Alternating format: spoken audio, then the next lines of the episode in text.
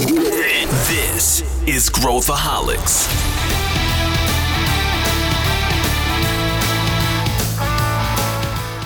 Olá, aqui é Pedro Van Gertner, eu sou o CEO da ACE e esse é Growthaholics, o podcast para quem adora inovação e empreendedorismo. Você deve ter visto algumas notícias sobre empresas adotando a jornada de quatro dias por semana de trabalho. Pois é, esse é um assunto polêmico, provavelmente não existe uma resposta certa para esse tema, mas a gente resolveu debater e tentar entender o que, que envolve esse raciocínio.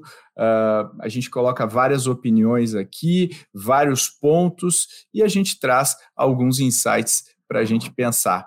Para discutir sobre isso, eu trouxe o Silvestre Mergulhão, que é CEO da Impulso, e a Lara Leite, que é Head de People aqui na ACE. Vamos junto! Estou aqui com meu amigo convidado aqui de fora, né, de casa também, Silvestre Mergulhão, vulgo Mergulhão, CEO da Impulso. Tudo bem, Mergulhão? Opa, tudo bom, Pedro? Obrigado aí por me receber no podcast. Prazer ter você aqui. Só para o pessoal que não conhece, o que, que a Impulso faz, Mergulhão? A gente trabalha para resolver né, o problema de staffing de profissionais de tecnologia. Né? Então, a gente sabe aí que todas as empresas é, precisam né, recrutar e, e colocar times de tecnologia para trabalhar. A gente sabe também que essas empresas perdem muitos profissionais para outras empresas do mercado. E o que a gente faz é uma gama de serviços aí para resolver em definitivo e no longo prazo esses problemas de staffing de tecnologia. Bem legal. E também tenho Lara Leite aqui, a nossa rede de pessoas aqui da ACE. Tudo bem, Lara, novamente participando aqui com a gente? Tudo bem, prazer. Estava com saudade de participar. Boa. E hoje para os nossos ouvintes, a gente vai trazer um tema, no mínimo, controverso, no mínimo polêmico, que é o, essa tendência que a gente está vendo hoje, a gente está vendo uma tendência no mercado, uh, não só aqui no Brasil, embora esteja chegando aqui no Brasil, algumas empresas estão olhando para isso, mas a gente vê principalmente na, na, na Europa, eu diria, que é a semana de quatro dias de trabalho é, ou seja, em vez de trabalhar cinco dias úteis, algumas empresas estão optando por trabalhar quatro dias. E a gente vai falar sobre isso, a gente vai falar o que, que a gente acha sobre isso. Já adianto que, que não é tão, tão preto no branco assim, tem N vari, variáveis aqui para a gente considerar, mas a gente vai, vai tentar explorar juntos aqui esse tema. Mas eu já abro aqui, peço para Lara. Lara, comenta dá um panorama do que, que o pessoal tem dito, do porquê que isso virou uma tendência. Uh, tem até alguns estudos que já foram feitos recentemente sobre isso. Então, dá, uma, dá um panorama para gente.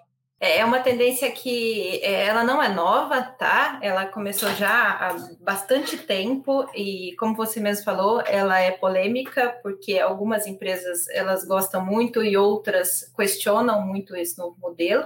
Mas ela começou há muitos anos atrás, acabou é, não indo para frente e agora voltou na Nova Zelândia, voltou lá na Nova Zelândia e está se instituindo nos Estados Unidos e até aqui no Brasil mesmo. E a ideia, né, para os defensores desse modelo é de que a gente consegue melhorar a qualidade de vida dos nossos colaboradores e aumentar a produtividade através de uma jornada de quatro dias.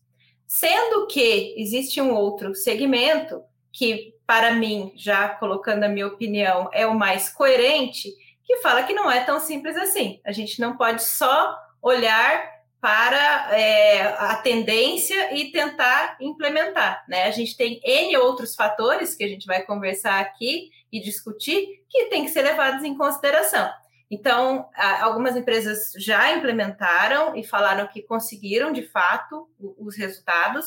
Gostei muito da Unilever, né? Já dando spoiler, que a Unilever ela está testando ela vai implementar, mas com um número muito pequeno de profissionais, 80 profissionais, ela vai fazer o, o, esse, esse teste, esse estudo do, de modelo, para ver se realmente é factível ou não para o seu negócio. Então, é isto que está acontecendo no momento, né? A gente está no momento muito de ainda incertezas a respeito desse modelo. Muitos falam muito bem e outros falam que não é tão bom assim o quanto estão se está se dizendo aí no mercado.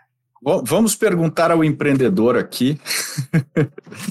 Mergulhão, como é que você vê, você que não só tem um negócio, mas o teu negócio também coloca pessoas em outros negócios. Então você é também exposto a várias realidades aí uh, pelo Brasil afora. Qual que é a sua visão aqui pragmática sobre esse ponto? O que, que você acha? Você acha que existe uma uh, um impacto possível em produtividade? Uh, você vê uma, uma questão um pouco mais utópica de manter, o, manter um, um, a, a, remuneração dos colaboradores e simplesmente reduzir um quinto das horas uh, trabalhadas no mês? Como é que você vê isso? É, primeiro, Pedro, é bom a gente lembrar que, que jornadas alternativas, né, elas já existem, são uma realidade há décadas, né? Então, tem muita gente aí né, na área de saúde, na área de segurança, que trabalha em horários alternativos, 12 por 36. Né? Eu, mesmo, eu mesmo trabalhei em, em rádio e televisão há muitos anos atrás, há duas décadas atrás, a gente está velho. e, e aí eu era filiado né, ao, ao Sindicato dos Radialistas como trabalhador, né, não como empresário, mas como trabalhador, e a jornada era de seis horas de trabalho, seis dias por semana. Então, não era uma jornada de 44 horas de trabalho tradicional, como, como a maior parte das pessoas que trabalham no escritório. Então, é, primeiro, para começar, que as jornadas alternativas, elas já existem, elas são uma realidade há muito tempo. Né? E, e é interessante destacar que essas jornadas alternativas, as existentes, né, elas também não surgiram do nada. Né? Elas surgiram por alguma necessidade específica da área, e o que eu acho que vai acabar acontecendo no futuro é, não é que a, jornada de todas as empresas vai ser uma jornada de quatro horas, mas que eu acho que vai haver uma flexibilização para as empresas poderem deliberadamente, de acordo com as suas necessidades e com os interesses das pessoas que trabalham lá, criar jornadas de acordo com as necessidades que a empresa tem. Né? Por exemplo, se você tem uma empresa que, tem um, que precisa fazer atendimentos 24 horas, não tem jeito, você vai precisar ter 24 horas pessoas trabalhando. Agora, se essas pessoas vão estar trabalhando 3, 4, 5 ou 6 dias, aí é uma escala que a empresa vai ter que criar ali junto com os profissionais, garantindo também o tempo de descanso e tudo mais, mas a empresa precisa cumprir suas questões legais, fornecer as 24 horas de atendimento e tudo mais. É, então, eu acho que o, o, é isso. O que vai acontecer para frente é que as empresas vão eventualmente buscar mais flexibilidade para se adaptar às suas necessidades às necessidades do pessoal que trabalha lá. E aí eu, eu coloco alguns elementos aqui para a gente discutir. Acho que um deles é, é realidade de mercado, como o Mergulhão falou, a gente estava vivendo um momento de, especialmente quando vários desses experimentos um, foram feitos ou, ou, foram discutidos com os juros super baixos, né, o mercado em, em, em franca expansão, contratações sendo feitas uh, com muita intensidade, e muito disso vem de um recorte uh, de empresas, por exemplo, do Vale do Silício, né, que estavam, que, onde se propagou muito a questão do, do trabalho remoto uh, e tudo mais. Mas agora mesmo a gente está vendo no Vale do Silício, no mesmo Vale do Silício, uma, uma, uma um aperto do cinto em termos de layoffs, é, redução de quadro, uh, empresas falando para voltar para o escritório, para não ter mais trabalho remoto. Facebook, um exemplo disso, que está fazendo layoffs e está pressionando os colaboradores para voltar do trabalho. E, obviamente, entendo eu, não, não cogita ou não, não está na pauta uh, uma mudança do quadro. Assim como o Mergulhão bem colocou, uh, diferentes negócios, diferentes modelos e contextos de negócio, como, por exemplo, um varejo, né, ou, ou um hospital, né, que você falou, o hospital, né, o plantão, essas coisas já existem e já tem pessoas operando nisso.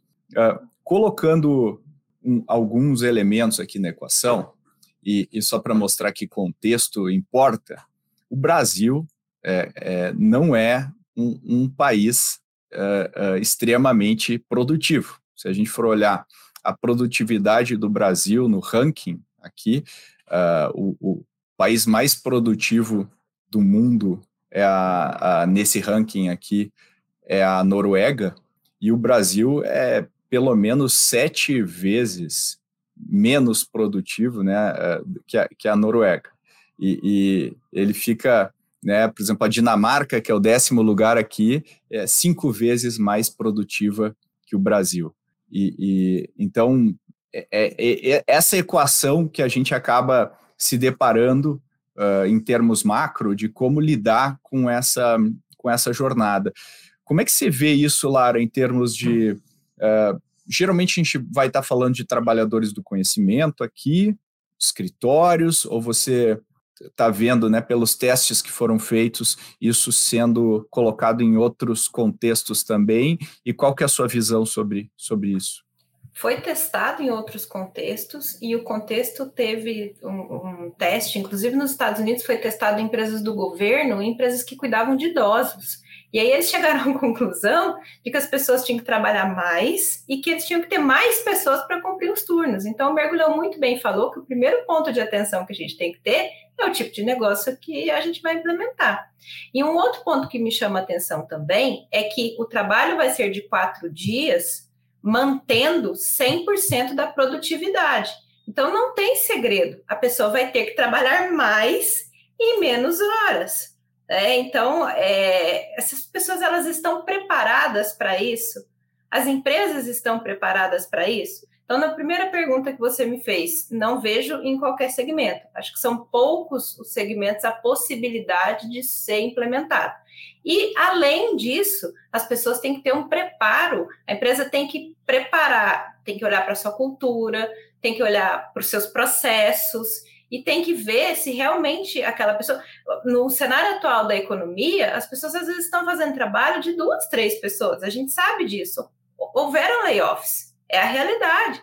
Eles existiram. Então, eu estou fazendo trabalho de três pessoas, eu vou fazer esse trabalho em quatro dias na minha semana. Então, tem relatos de pessoas que falam: eu não quero esse modelo, porque eu não consigo cumprir a minha jornada, eu não vou conseguir ser 100% produtiva em menos tempo. Então, eu prefiro ter uma distribuição maior, e eu acho que sim, a gente tem que olhar para os modelos, mas mais olhando em nível de relação de trabalho do que de modelo, onde eu dou uma responsabilidade, que a gente chama de autorresponsabilidade para as pessoas, que é o que a gente chama de ownership, onde a pessoa sabe aquilo que ela tem que cumprir, quando ela tem que desenvolver, está motivada, aí sim, para mim, ela vai produzir muito mais, estar mais motivada e ter uma qualidade de vida melhor, que simplesmente reduzir um dia de trabalho dela, né? Não sei se o mergulhão tem alguma opinião diferente, alguma visão diferente da minha.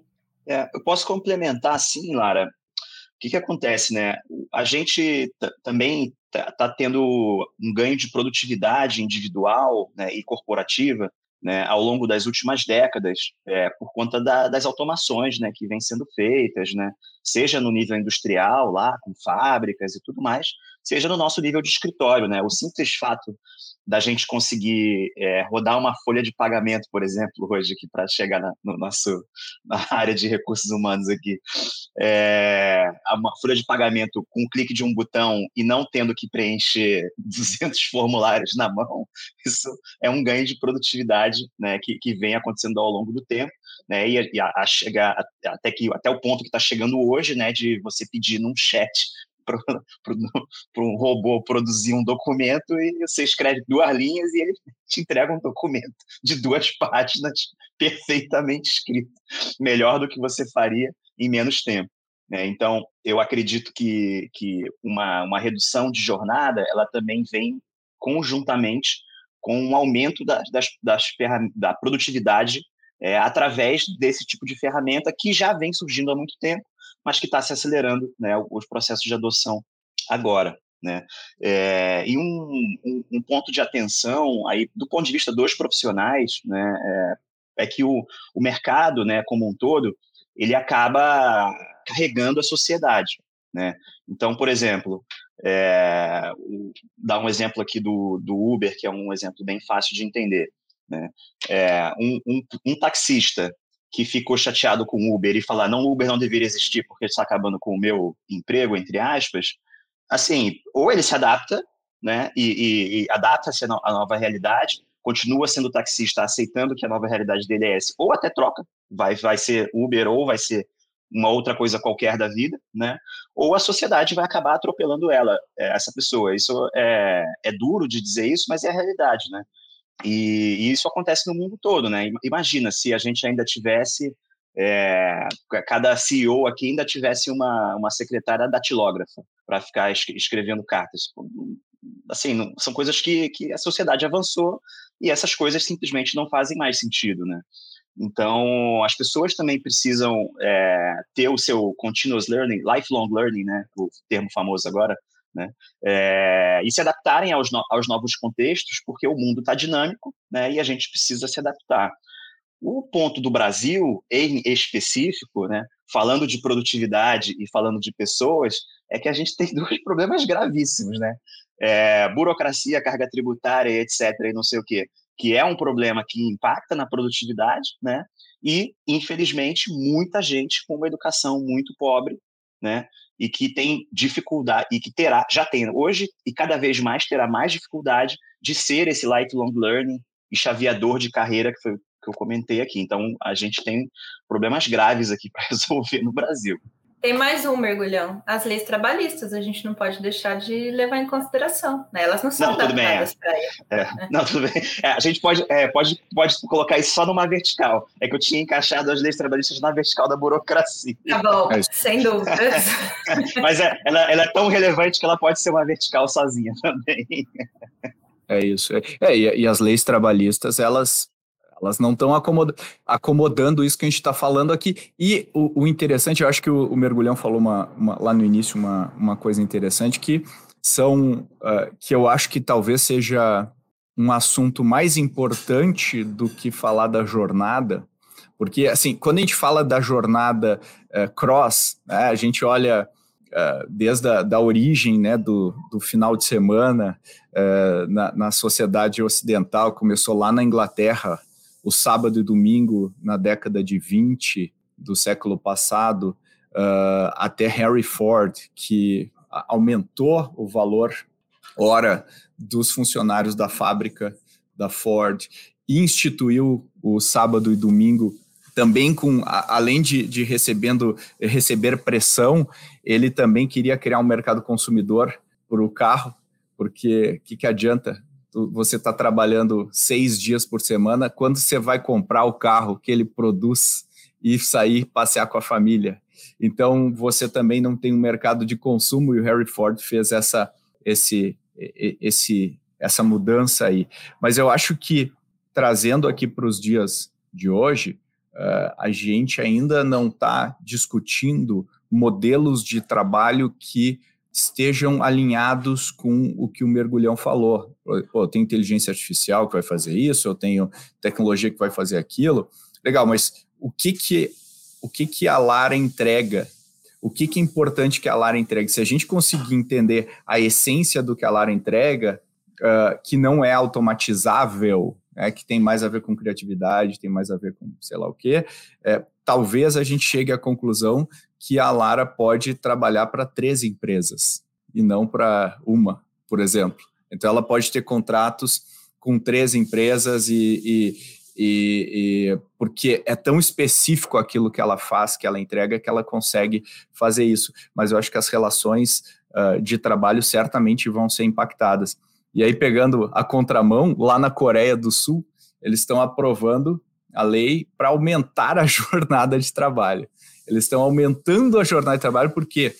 Porque o coreano ele, ele pode compensar as férias. Então ele, ele faz hora extra e depois ele pega essa hora extra e transforma em mais dias de, de férias. E aí eles têm um teto de quanto eles podem trabalhar e eles estão pedindo para tirar o teto para eles poderem trabalhar mais, para poder tirar mais férias. Olha, olha que interessante como é, porque para eles é mais importante isso do que uh, uh, a semana, ou pelo menos na, na lei que está sendo discutida lá e, e aprovada na Coreia do Sul. Como é que você vê isso, Lara? Então, vamos, vou voltar à, sua fala, fazer uma associação, um mergulhão. Eu concordo em relação à questão da educação e muito, porque é, a educação ela tem que vir para que as pessoas consigam entender que o trabalho é muito mais pensado e menos operacional, né? Porque o, operacional vai ser substituído pela, pela, pela máquina, pelo robô, pela otimização. Eu já fechei folha de pagamento na mão, tá? Tenho a mesma idade que vocês e sei perfeitamente o que é isso. E realmente hoje eu não preciso de uma pessoa para fazer isso, eu preciso de uma pessoa para pensar estrategicamente é, em cima disso. E em contrapartida, o, o nosso profissional brasileiro ainda não está preparado para esses novos modelos, novos modelos, na minha visão. É, por que, que ele não está preparado? Porque ele ainda é um profissional muito limitado a fazer aquilo que na cabeça dele ele tem a competência e o que ele foi contratado a realizar. E hoje a tendência de mercado é que o que o Pedro falou, né, ainda é muito além do que eu penso, um profissional trabalhando para mais de uma empresa, Pedro, é um paradigma aqui que eu estou pensando, mas é, é, é, se a gente for ler e, e ver o que está acontecendo nas empresas de tendência de mercado, é, saiu uma matéria recentemente que o profissional tem que ser água, e eu achei super interessante a analogia, porque ele tem que se adaptar. Então, a água se coloca num bule, ela se adapta, se coloca num copo, ele se adapta. E é isso que a gente tem que esperar do, do nosso profissional. Assim, ele vai se tornar mais produtivo, na minha visão, e se está apto a, a, se enquadrar aí a, a, a, nova jornada. Não acho que a gente vai chegar à Coreia, tá, Pedro? O, Brasil não, não me ve, vejo nessa, nessa tendência. Acho que ela é mais para a tendência da Nova Zelândia mesmo, para reduzir, mas acho que a gente ainda está atrasado para esse novo modelo.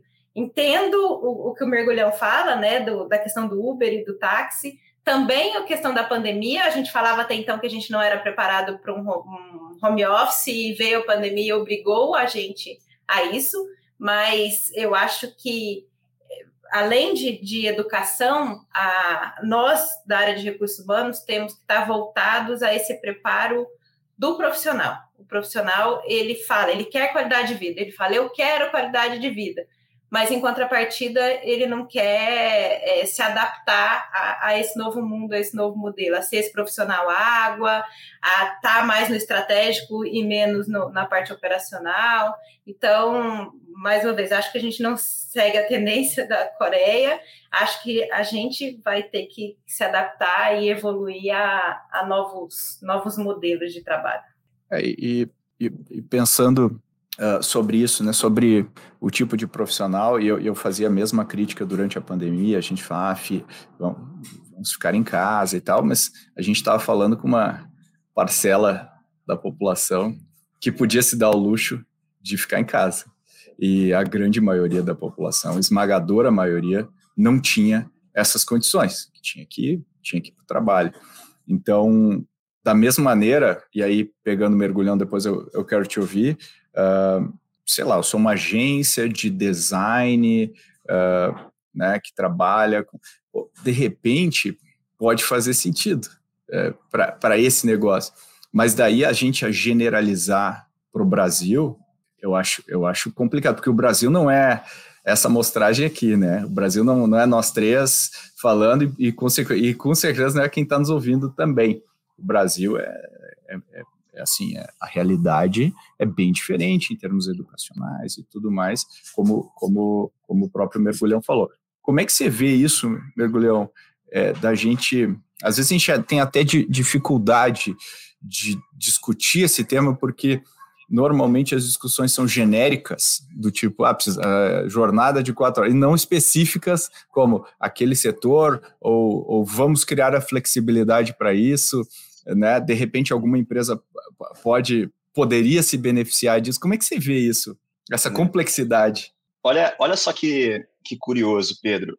É, hoje no mundo, né, 7 bilhões de pessoas, acho que é a última estatística aí que eu, eu devo ter ouvido falar, né? Talvez seja um pouco mais já, né? Então a gente pode se dizer que somos uma raça bem sucedida nesse planeta, né? Que a gente se multiplicou loucamente né? E a gente se multiplicou loucamente trabalhando, né? Espalhado no mundo todo, cada país com suas leis, né? Então você citou o caso aí da Coreia do Norte, Lara citou o caso da Nova Zelândia, a gente falou aqui do nosso caso do Brasil, tem o caso dos Estados Unidos, onde as regulações trabalhistas são muito menores, né?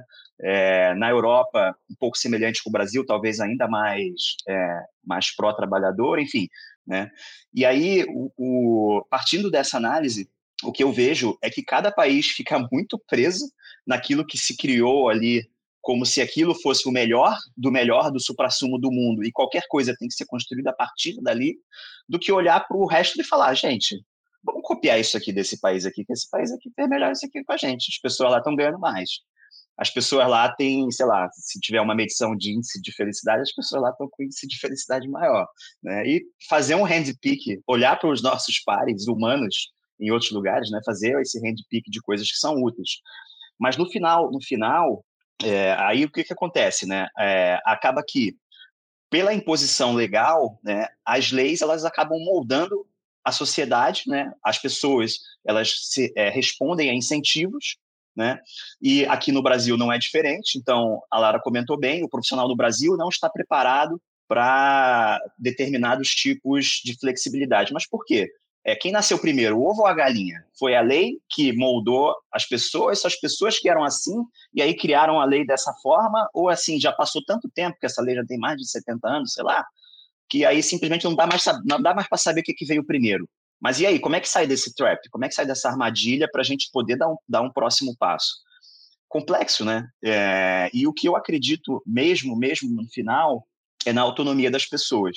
Né? Então, eu acho que a gente tem que batalhar é, como empresas, né? Eu acho que como sociedade, mas dentro do âmbito em que a gente pode atuar, como empresas para desenvolver autonomia nas pessoas, para fazer com que as pessoas tenham capacidade de tomar suas próprias decisões, é, baseada nos seus, no seu valor, nos seus valores, nos seus propósitos, porque aí a gente tem condição, empresa e pessoas, de negociar de igual para igual e criar acordos que são ganha-ganha para ambos, né? E se criar-se um acordo que não é ganha-ganha para ambos, um está perdendo, que esse acordo seja rompido e tudo bem, porque você pode casar com uma pessoa e ser feliz e casar com outra pessoa e ser triste e, e você quer ser feliz, então rompa com a pessoa que você é infeliz e vá para a pessoa que você é feliz. E a mesma coisa deve acontecer na nas nossas relações de, de, de, empresa com pessoas, né? Então, no final, no final, eu acho que o, o desenvolvimento da autonomia é, é o que vai eventualmente fazer diferença para o futuro. E eu acredito, te complementando, Mergulhão, eu sou super a favor da autonomia, estou de acordo com o seu posicionamento, e na minha visão, quando a gente conseguir de fato desenvolver essa autonomia que não é fácil, não vai ser simples, e, e essa autonomia, essa liberdade responsável, independe da jornada. Ele, ele é autônomo, ele tem um, um trabalho a, a, ser cumprido, uma responsabilidade. Quando ele conseguir cumprir aquele trabalho, ele mesmo vai decidir que ele não vai um dia na semana, quando ele não, não pode. Eu acho que o caminho que, que a gente tem que ir é esse, né? E não estipular porque uma vez que você simplesmente escuta que, que isso está acontecendo, que é uma tendência e vai lá e estipula sem um preparo, não necessariamente eu estou dando essa autonomia. E não necessariamente eu estou fazendo um bem a ele. Então, eu acho que o, caminho é sim trabalhar essa autonomia, essa autorresponsabilidade. É, eu, eu, eu tô com vocês aqui, né? Eu acho que eu sou um super defensor da liberdade e, da, e do indivíduo tomar suas próprias decisões e o mercado, né, as empresas que, imagina só, eu sou um indivíduo, um indivíduo talentoso, uma pessoa que uh, tem skills valorizados pelo mercado e eu existe uma empresa que trabalha, que instituiu quatro dias por semana e uma empresa que trabalha cinco dias por semana, e eu me identifico com aquela empresa que trabalha quatro dias, eu vou ter a liberdade de escolher aquela empresa e, e trabalhar nela, Uh, e se isso for algo valorizado pela maior parte dos talentos nesse mercado, eu, empresa que tenho esses quatro dias por semana, vou atrair mais talentos e vou conseguir crescer uh, e me desenvolver mais do que o restante do mercado. Ou seja, a, a gente permite, e aí talvez a outra empresa fale: olha, é quatro dias e eu também, a partir de agora. Então, eu, eu acredito muito na liberdade e eu fico sempre, uh, de novo, eu fico sempre com medo da hipergeneralização quando a gente está falando de alguma coisa. Quando a gente está falando de uma jornada de trabalho, sem considerar nível de educação, particularidades setoriais, particularidades de função, uh, obviamente que não tem como dar uma, uma solução. Se você for pegar as pessoas que a Lara lida e as pessoas que o Mergulhão lida, são pessoas altamente esclarecidas, são pessoas que têm é, opção, elas, elas podem trabalhar onde elas quiserem. A gente está falando de uma realidade de mercado é, bem diferente do que a, a gente está olhando na média brasileira. Pessoal, estou interrompendo aqui a nossa conversa para falar sobre o ACE Summit. O ACE Summit é um evento que a gente vai organizar agora, vai acontecer em maio, dia 12 de maio, e é um evento que a gente vai reunir mais de mil pessoas para falar sobre os assuntos que a gente mais adora, e você sabe quais são: inovação e empreendedorismo. E a gente vai fazer isso ao vivo. Vamos gravar episódio do Growthaholics ao vivo e vamos trazer de CEOs de empresas até gente com cases fantásticos e eu tenho certeza que você vai se inspirar muito e conhecer muita gente legal. Então não perca tempo, vai lá e se inscreve, porque a gente acha que a corrida vai ser grande, a gente já tem aí centenas de pessoas confirmadas para participar desse evento e eu quero muito ver você lá e conversar com você. Então, vai lá rapidinho e voltamos agora para nossa programação original. Deixa eu fazer um, um outro comentário aqui. O, o Harari, né, ele é um, um, um pensador atual, né, e, e, ele tem falado muito também sobre a, a classe das pessoas inúteis, né, que deve uhum. surgir aí até 2050. É o maior perigo, né, segundo ele. É, é eu não sei se é exatamente um perigo, Bom, ele é um pensador que com certeza pensou nisso mais do que eu, mas ok. É, mas a, a, questão é que pode ser que a gente chegue realmente num nível de automação na, na sociedade como um todo. Aí a gente não sabe o que, que vai acontecer com o Brasil, né, por conta das nossas condições locais aqui, é, de que de fato sejam pessoas que assim não sejam empregáveis, ou porque não querem, é, ou porque simplesmente não tem emprego para elas. Né? E, e, aí tem toda a discussão da renda única universal, né? que aí são discussões aí que, que hoje, é, é, a, a, se você fosse falar de renda única universal há 20 anos atrás, acho que quase todo mundo ia falar loucura. Né? Quando veio a pandemia, que todos os governos do mundo todo, de certa forma, pagaram algum, algum tipo de renda única universal, no Brasil também, né? aí o pessoal falou, é, talvez isso aí funcione agora, né? Aí, compartilhar isso aqui com vocês, porque pode ser também um tópico interessante e é relacionado com o que a gente está falando. É, o Harari fala, fala disso e, e, e, ele fala dessa, né, dessa ideologicamente que a gente sempre pensou no explorador e no explorado, né, onde o, o capitalista lucrava a partir do esforço do, trabalha, do trabalhador e ele fala que e se o capitalista não precisar mais do trabalhador? Se o, ele puder utilizar a tecnologia para fazer esse trabalho. E aí vem a, a, a classe dos, dos inúteis, né? dos, dos que não são explorados, mas. E, e eu, eu, eu acho isso. E aí, quando a gente vê outros pensadores, como, por exemplo, o Kevin Kelly, que é o cara que um dos fundadores da, da revista Wired, e, e ele fala que não, ele fala, cara, tiver robô, vai ter que ter alguém para fazer manutenção do robô, vai ter que ter alguém limpando, vai ter que ter. Eh, as, as funções se reciclam, mudam e, e uh, o mercado se vai, vai, se regular de alguma maneira. Mas, mas são pensamentos interessantes e hoje a gente tem, né, por exemplo, no Brasil, a gente tem o, o Bolsa Família, que é, que é, uma, é uma renda universal para uma parcela da população. Né? Então, ou seja, teoricamente a gente já teria dados para entender né? E coisa que eu gostaria muito de ver, né? Dados um pouco mais profundos para entender os impactos um, de, de longo prazo, porque já tem há muitos anos, mas mas, mas já existe, né, em alguns lugares e a pandemia, como você falou, deu uma deu uma geral. E, e, e, certamente esse, essas tendências impactam as nossas relações de trabalho, vão, vão impactar as relações de trabalho. Né? Como é que você vê isso, Lara? É, e certamente, né, eu estava pensando, ia até falar, certamente as empresas vão ter um papel social em relação a isso, porque a gente também tem que, de alguma forma, capacitar essas pessoas. Aonde a gente consegue colocar é, essas pessoas e como eu consigo capacitar essas pessoas que teoricamente seriam inúteis para a, a, minha nova realidade. Lógico que ela não vai fazer a mesma coisa, porque a tecnologia vai estar fazendo, mas é, vivendo no, no, Brasil, onde a gente já citou três vezes que a educação não consegue suprir isso, né, e a nossa educação também, além de ser ruim, é arcaica, a gente não educa como a gente deveria educar as novas gerações, na minha visão, e ainda nós vamos passar por esse processo, né? Que a gente vai ter pessoas onde a gente vai ter que absorver essas pessoas na empresa e a gente de alguma forma vai ter que capacitar essas pessoas, como eu acho e gosto muito quando eu vejo empresas que têm 50 a mais, a gente, por exemplo, tem, né? Porque a gente também tem, as pessoas estão envelhecendo mais e estão ainda no mercado de trabalho e estão também sem oportunidades. Então, também acho que a gente tem que absorver essas pessoas. Esse, para mim, é o caminho, o caminho da capacitação. Né? Nós também Eu temos concordo. o papel de é, mostrar para as pessoas o que é autorresponsabilidade, porque elas não sabem. Não sei se você tem essa sensação, mergulhão.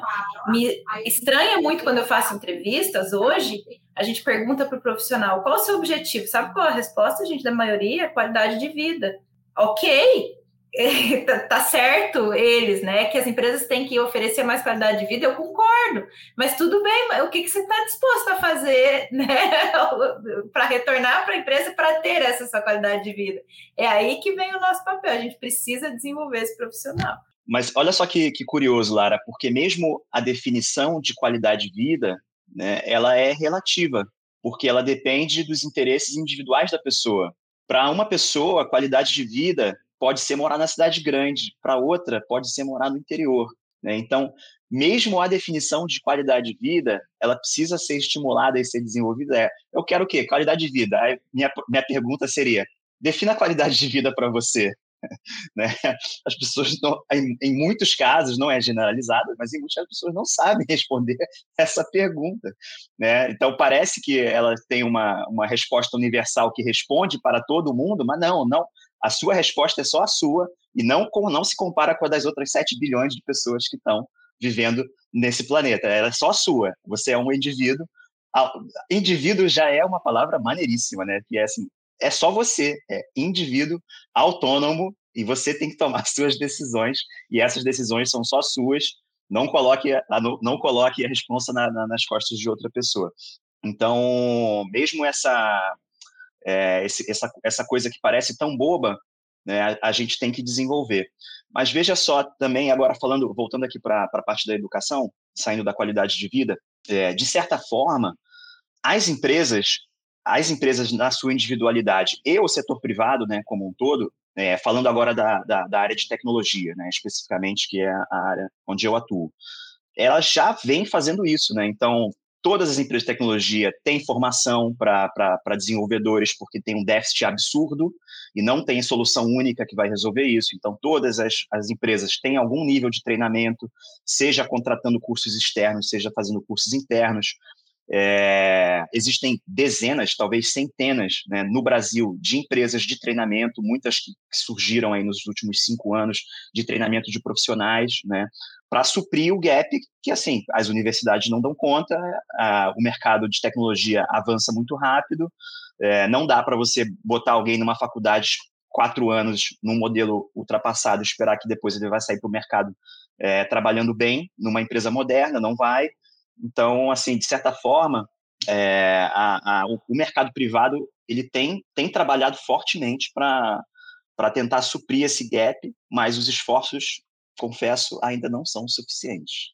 É, eu acho que a, a, capacitação, se a gente for olhar, especialmente nas profissões mais de ponta, hoje no mercado profissional, são feitas pela, pela companhia, pelas companhias, com cursos adicionais, de, de muitas vezes pago pela própria companhia, para suprir isso. Ou seja, uh, o mercado acabou tentando se organizar de uma maneira que não é ideal, e, e, e, não vai resolver o problema do Brasil. A gente precisa de uma solução um pouco mais de base, né, para fazer isso acontecer, mas hoje, e aí, quando a gente fala de, de como que eu encaixo a minha agenda nesse, nesse contexto, assim, parte do parte do, do, da questão é que as empresas estão oferecendo muitas vezes ou, ou on the job ou, ou, ou treinamento para que a pessoa consiga atingir um nível de performance esperado lá.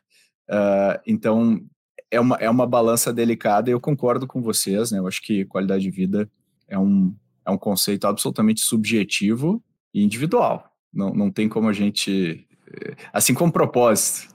Eu, eu, sou, uma, eu sou uma pessoa que tem propósito, mas, mas qual, qual o seu propósito? Exatamente qual o seu? O que, que você, né? O que, que te, te motiva quando você acorda de manhã? E eu acho que esse, esse é, um, é, um, é um gap também. E, Pedro, e... Um, um, só um complemento que daria para a gente fazer um novo podcast, que hum. a gente não falou. As nossas lideranças não estão preparadas para este novo modelo e nem para esse novo profissional autônomo que a gente fala. Então, tem muito um lado de capacitação desta liderança, porque ela é uma liderança muito voltada para o comando controle ainda, e liderar pessoas hoje é completamente diferente do que era liderar pessoas alguns anos atrás. Não tenho dúvida. E, e, e, e, e, eu diria que o, o brasileiro, o, o, modelo de gestão e o modelo de liderança brasileiro padrão, ele é comando e controle. A gente é, um, a gente é culturalmente um, um, um país uh, que trabalha o comando e controle como prioritariamente a nossa forma de, de gerenciar e de liderar pessoas. E eu, e eu, e eu acredito que, que isso obviamente impacte to, todas essas questões. E a gente está vendo agora, a gente não precisa ir muito longe, não precisa nem falar de jornada de trabalho, mas o híbrido, modelo híbrido de trabalho, a dificuldade que as empresas têm não, agora a gente vai trabalhar dois dias no escritório e três dias online. Não, é dois dias online e três dias no escritório. Só que você só pode vir terça, quarta e quinta. Não, você pode. Então, as empresas não estão sabendo como gerenciar isso, tem questões de confiança, eh, a pessoa está acostumada a olhar para a pessoa trabalhando lá na mesa e ver se ela está produzindo. Então, tem questões aí e, e, e que estão bem mais arraigadas do que a gente imagina, né, Mergulhão? É. Não, totalmente, assim, é, é porque as lideranças elas são comando e controle porque as empresas são comando e controle, né? É, então, é só, é só um reflexo, assim, da, da questão, né? E, e se for analisar mais profundamente, isso também tem, tem isso também é, é reflexo e impacto da legislação, né? Que no Brasil a gente sempre é, parte do princípio legal, inclusive em muitos casos da, da legal da legislação, de que você tem que provar que você está certo e não do oposto da lei, tipo, assumir que você está certo até que eventualmente alguém prove que você está errado, se for o caso. É, e aí fica, então, é, isso acaba refletindo dentro do, do, funcionamento tanto dos órgãos públicos quanto das, das empresas privadas, assim. Então, aí é uma... É, e num ambiente de desconfiança, cara, nada funciona direito. Sinto muito, não funciona. Não tem jeito. É, se tem é, um, um, livro né, que, eu, que eu poderia indicar aqui, já dando um, um spoiler aqui de livro, Empatia Assertiva, da Kim Scott, ele deveria ser o, o handbook da liderança.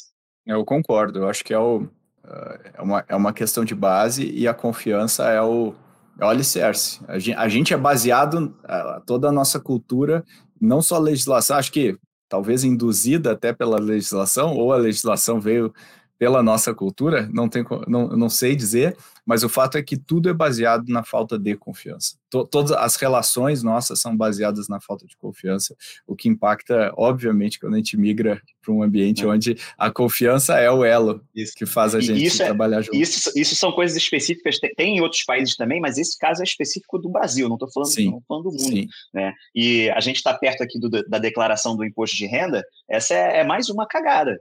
Cara, o governo tem todos os meus dados, sabe tudo que eu recebi, sabe tudo que eu paguei de imposto, porque eu paguei e recebi para ele e foi declarado para ele.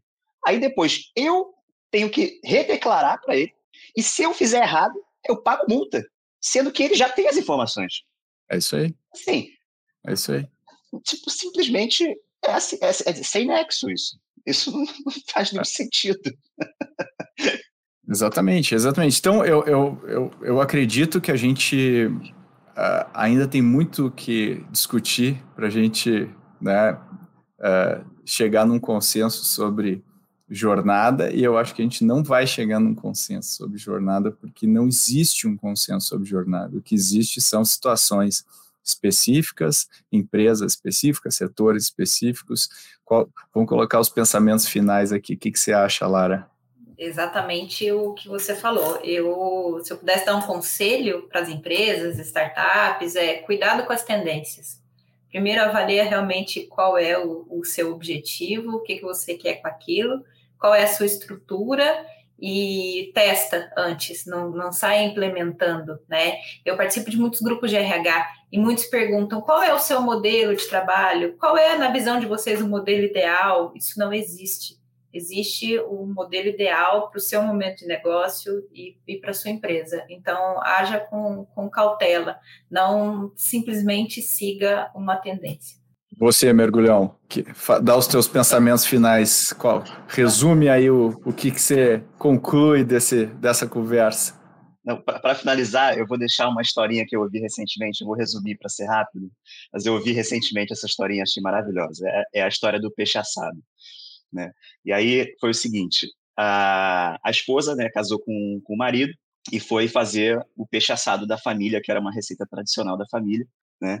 E nessa receita tinha que cortar o rabo e a cabeça do peixe, porque fazia parte da receita. Aí o marido questionou a menina, pô, mas por que, que corta a cabeça do peixe? Eu adoro comer a cabeça do peixe. Aí ela falou, não sei, eu só estou seguindo a receita da família. mas, pô, tenta descobrir aí por que, que corta a cabeça do peixe, né?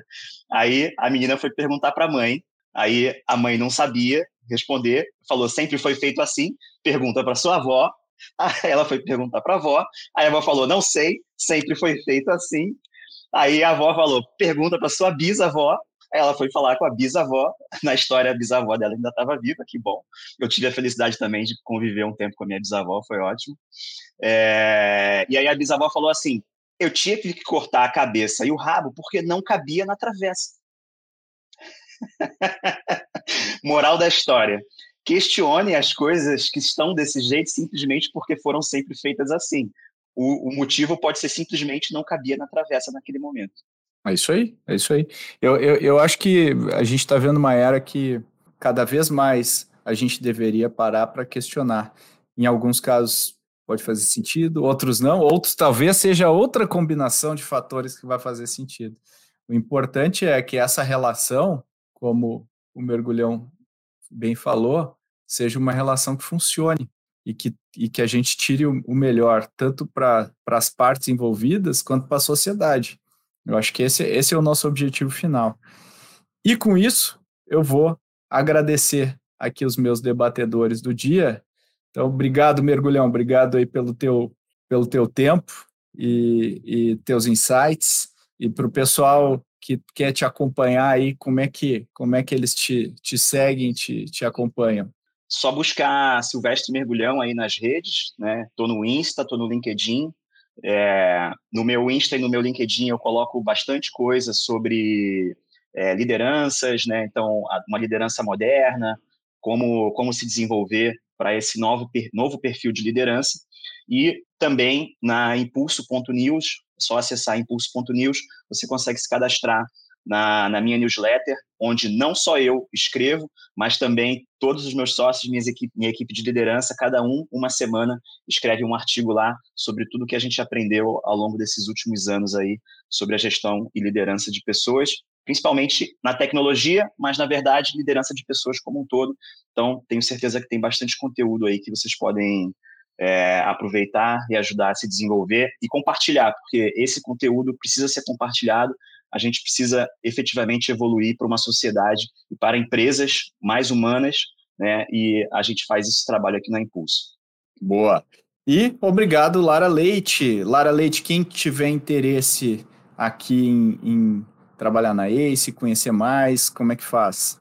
Só seguir nossa página no LinkedIn, esse startup, todas as nossas vagas estão divulgadas através do LinkedIn. Boa. E será um prazer também, se quiserem me procurar pelo LinkedIn, lara.leite, para a gente bater um papo sobre gestão de pessoas, sobre jornada de trabalho.